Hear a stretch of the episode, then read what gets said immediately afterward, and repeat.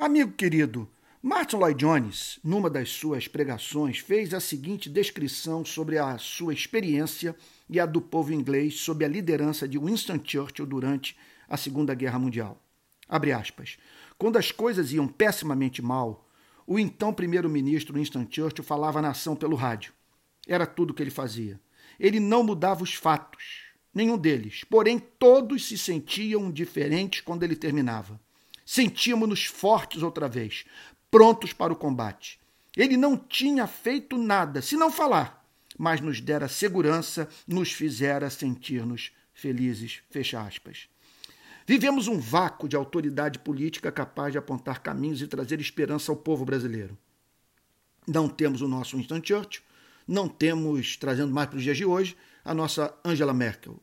Aproximam-se dias, aproximam-se dias dos mais difíceis da nossa história temos de nos preparar para eles.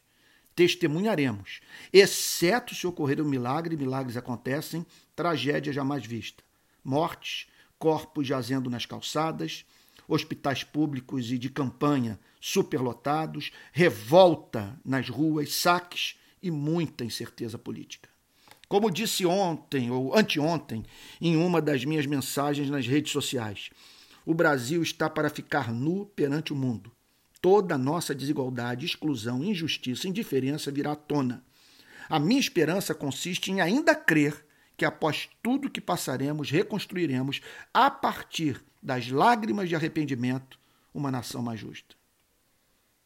Amigo querido, precisamos de brasileiros que ocupem esse espaço deixado pela classe governante. Num contexto de desinformação, falta de direção, luto, medo escassez. Qual seria o perfil desse líder para tempos difíceis? Em primeiro lugar, bem informado, que se abastece de informação a partir de fontes seguras. Segundo lugar, apreciador da ciência, que não usurpa com falácias o lugar de quem estudou, pesquisou, testou, aferiu, expôs ao debate acadêmico e que por isso fala do que sabe.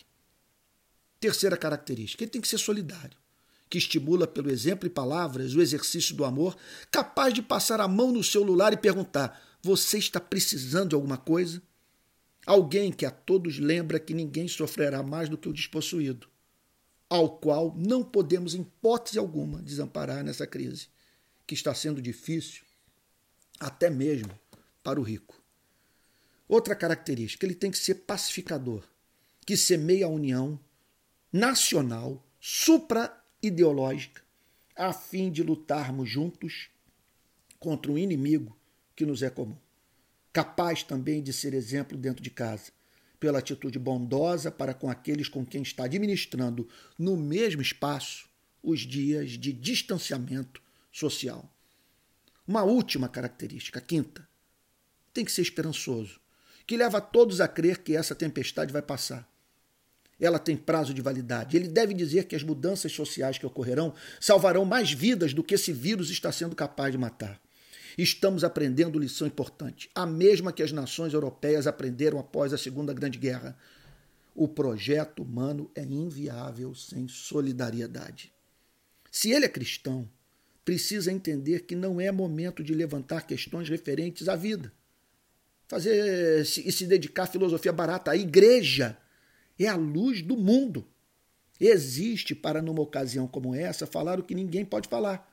Ele tem de estar habilitado a proclamar: o leão da tribo de Judá vai rugir e dará um basta, pelos meios que lhe aprover usar a esse sofrimento. Por quê? Pelo simples fato de a realidade última ser pessoal. Cristo, no mar da Galileia, bradou: Mar aquieta-te, vento cessa. E a natureza teve de dizer amém para a palavra eterna para o Deus feito homem. Irmão na fé, fique no seu posto. Comporte-se como homem, como soldado de Cristo. Não semeie dúvidas. Guarde suas questões filosóficas que promovem desespero para você mesmo. É momento de amar, lutar, cuidar, amparar e trazer à memória a memória de todos o que nos pode dar esperança. Termino com as palavras de Mateus referentes ao ministério do Senhor Jesus.